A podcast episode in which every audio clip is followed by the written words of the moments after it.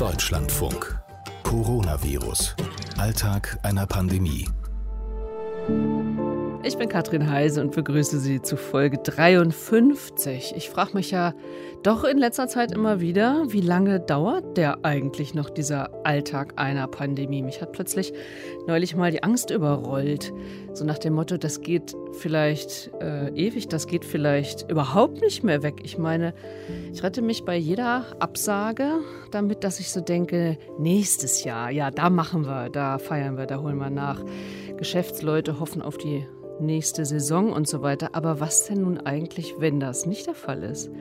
Corona für ewig. Darüber habe ich mich heute mit denen unterhalten, die unmittelbar mit Corona zu tun haben.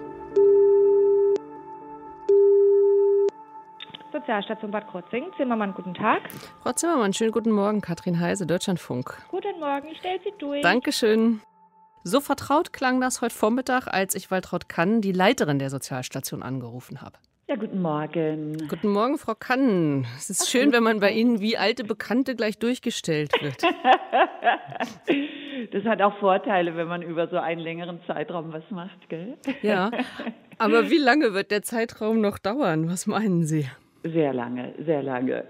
Also ich habe äh, heute Morgen etwas aufmerksamer wieder mal die Zeitung gelesen. Wir haben ja bei uns in Freiburg einen kleinen Schwelbrand, ein Autohaus mit 20 infizierten Mitarbeitern und da war auch ein wunderbarer Spruch, wo ich gesagt habe, den muss ich mir unbedingt merken, so, dass wir Menschen wie trockenes Holz sind, weil wir eben keine Immunität gegen den Virus haben, kann jeder Funke einen Flächenbrand auslösen. Ja. Und ich habe gedacht, das trifft sehr, sehr gut. Das heißt, Sie gucken auch nach wie vor diese Meldung in der Zeitung, springen Ihnen gleich ins Auge, weil ich meine, man hat ja nun nicht jede Notiz irgendwie so, die man wahrnimmt, aber sowas äh, registrieren Sie jetzt immer. Ja, auf jeden Fall. Und äh, jetzt dieses Autohaus hat eine ähnliche Größe wie wir jetzt als Mitarbeiterin von unserem Betrieb her. Wir haben jetzt gestern eine Betriebsversammlung gemacht, haben uns das lange überlegt, eben auch mit 100 Mitarbeitern und es ist schon auch so eine Unsicherheit dabei, haben wir alles bedacht, nicht, dass, dass bei uns jetzt irgendwelche Infektionen äh, ausbrechen und so. Also ich, ich beobachte alles sehr, sehr aufmerksam. Ich höre immer wieder so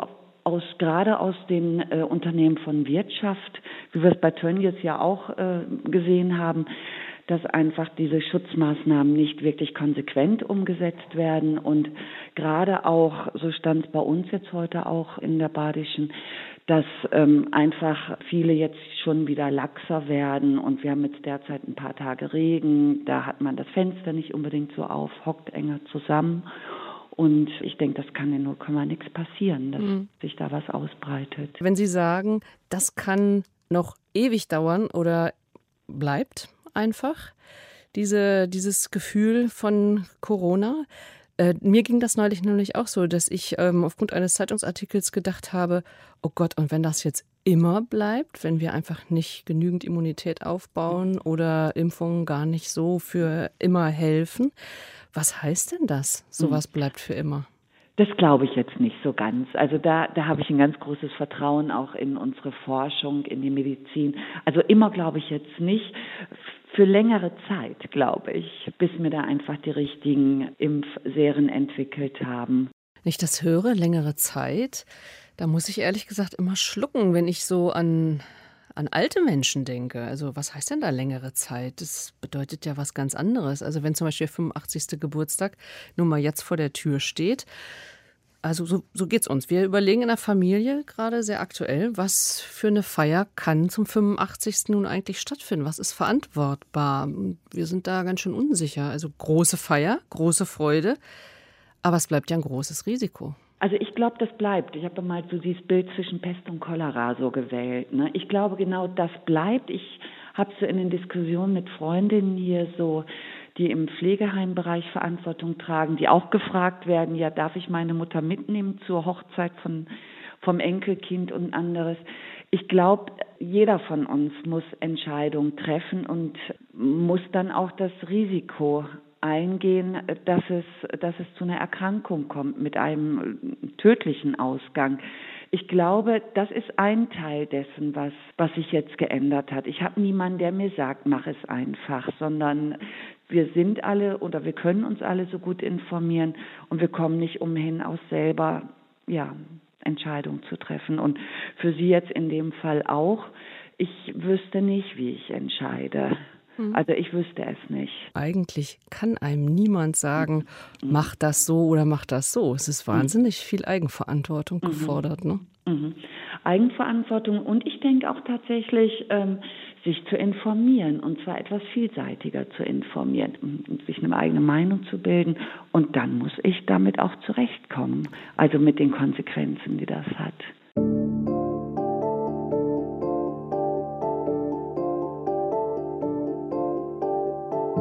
Sorge, Risiko, Vorsicht, das sind dann da wohl so die ständigen Begleiter.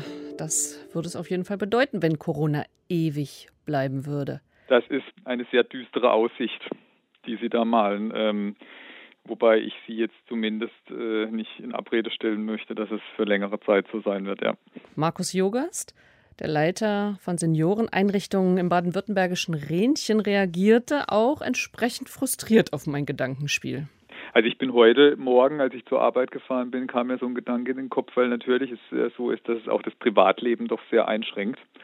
Ähm, nach wie vor. Also ich meine, Sie können nicht einfach auf ein Konzert gehen, was ich immer gern getan habe. Sie können nicht einfach auf eine DJ-Veranstaltung gehen, die was ich immer gern gemacht habe. Also das heißt, das Nachtleben ist doch sehr eingeschränkt. Und ähm, das ist schon so eine Frage, wie lange bleibt es für einen persönlich, jetzt eine ganz persönliche Geschichte, wie lange bleibt es für einen so bestehen und ja, es ist auch ein Sommer, der vorbeigeht, ohne dass wir diese Möglichkeiten haben. Ne? Ich glaube, jemand, der solche Veranstaltungen nie besonders gemocht hat oder dem das immer schon ein Gräuel war, für den ist das jetzt wahrscheinlich im Moment nicht so ganz so schlimm. Aber wenn sie privater schon äh, auch ihren Bekanntenkreis darauf fußt, ja, dass man sich bei solchen Veranstaltungen trifft, dann ist es schon so, dass das eine Einschränkung ist. Und ich finde es einfach sehr schade und es ist mir heute Morgen im Auto bewusst geworden, dass es der erste Sommer ist, der so vorbeigeht für mich sicherlich seit ich 16 Jahre bin. Das ist verrückt, solche Momente, ne, wo es einen plötzlich so überrollt. Mir ging das neulich so, als ich gelesen habe, dass es gar nicht erwiesen ist, wie lange so eine Immunität dann genau. letztlich anhält. Und da habe genau. ich auch gedacht, und wenn das jetzt uns ewig begleitet, also genau. wirklich ewig, ohne mhm. ein Ende? Mhm.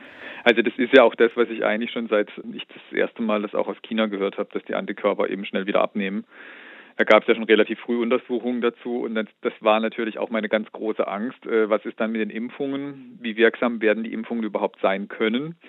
Und der andere Punkt natürlich auch, wie lange besteht dann so eine Immunität, wenn man es denn schon mal durchgemacht hat. Im Moment sehe ich äh, ehrlich gesagt auch kein Licht am Horizont. Ja. Mhm. Und ich, ich fürchte mich auch tatsächlich davor, man sieht es ja jetzt auch wieder so hier in meinem Landkreis Böblingen, Rückkehrer aus Mallorca, ich habe da wirklich große Angst davor, dass es halt wirklich eine zweite Welle gibt, weil man irgendwo unachtsam ist. Was war in Böblingen? Also haben Mallorca-Rückkehrer tatsächlich genau. was mitgebracht? Genau, also Urlaubsrückkehrer. Und da gibt es jetzt wieder ein Infektionsgeschehen, was angestiegen ist.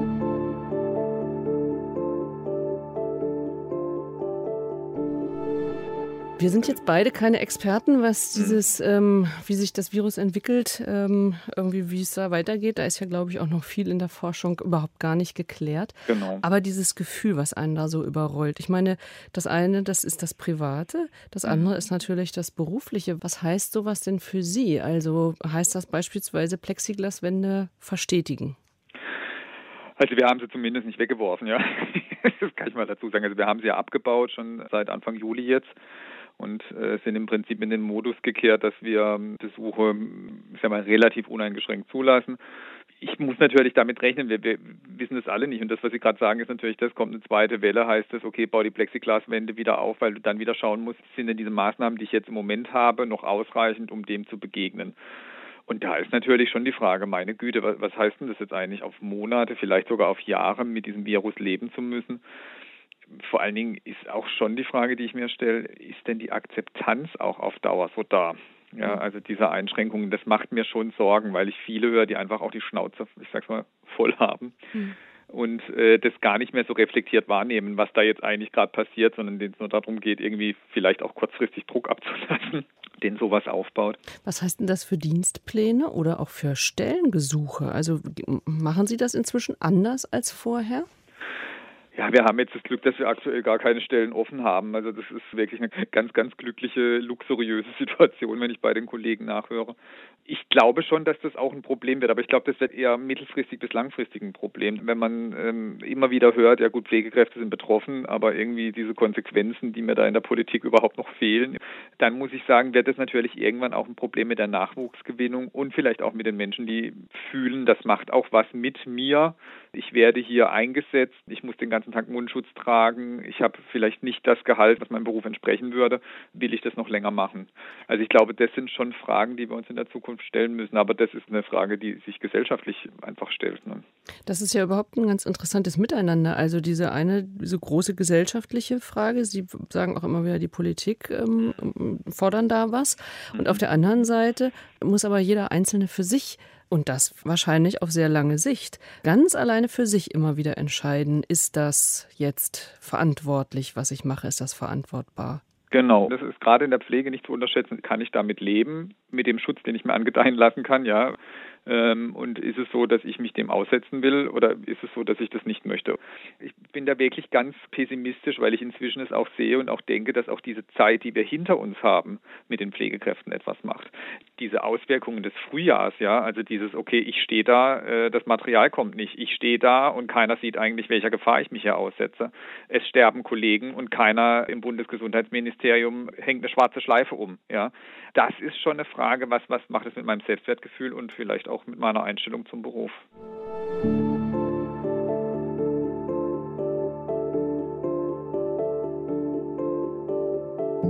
Hier im Podcast begleiten wir diejenigen, die sich intensiv mit Corona und den Folgen auseinandersetzen müssen, die intensiv damit zu tun haben.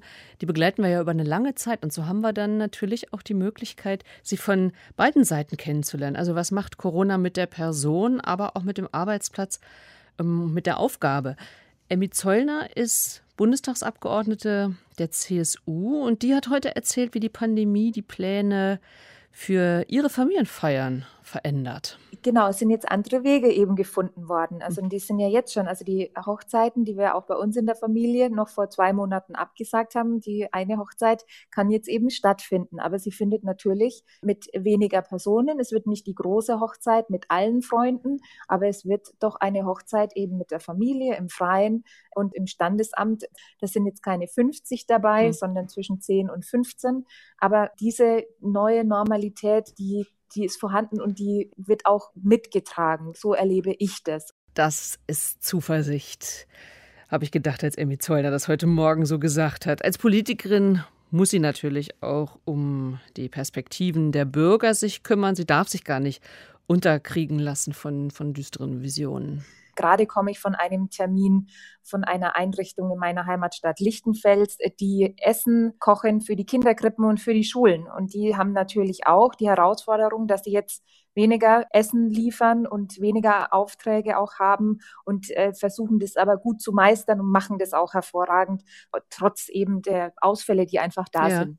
Wie setzen die sich eigentlich damit auseinander? Denken die irgendwie, na, im Herbst wird schon besser, na, im Winter wird schon besser, nächstes Jahr haben wir es hinter uns oder wie, wie denken die so? Hm, überhaupt nicht, sondern die Unternehmerin ist eine äh, tolle Frau, steht mitten im Leben, ähm, hat natürlich auch Personalverantwortung. Die hat auch gesagt, für sie geht es jetzt auch darum, gegebenenfalls weitere äh, Geschäfts Möglichkeiten zu erschließen, weil wir natürlich die Situation haben, wenn bei einem Kind beispielsweise die Nase läuft, dann ähm, ist es äh, nicht möglich, den Kindergarten zu besuchen.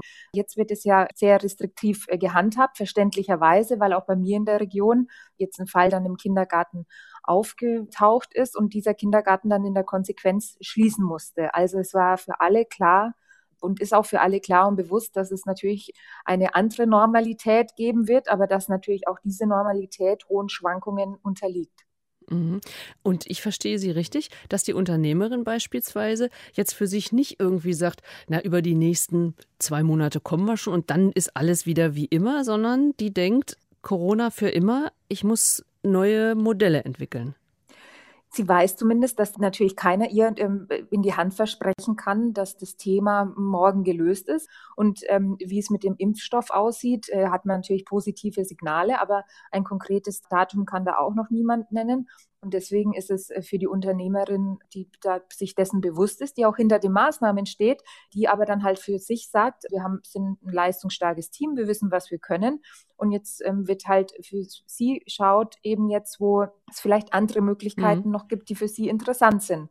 Aber das ist natürlich nur ein Unternehmen und in anderen Bereichen, beispielsweise eben Zuliefererindustrie, die haben natürlich ganz andere Sorgen. Mhm.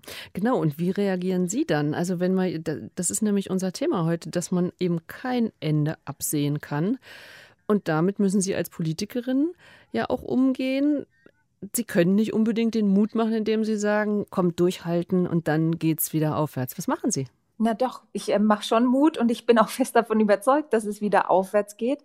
Und das ist natürlich jetzt äh, für Unternehmen, die eben abhängig sind davon, ob jetzt ein Flugzeug fliegt oder nicht oder neue Flugzeuge gebaut werden.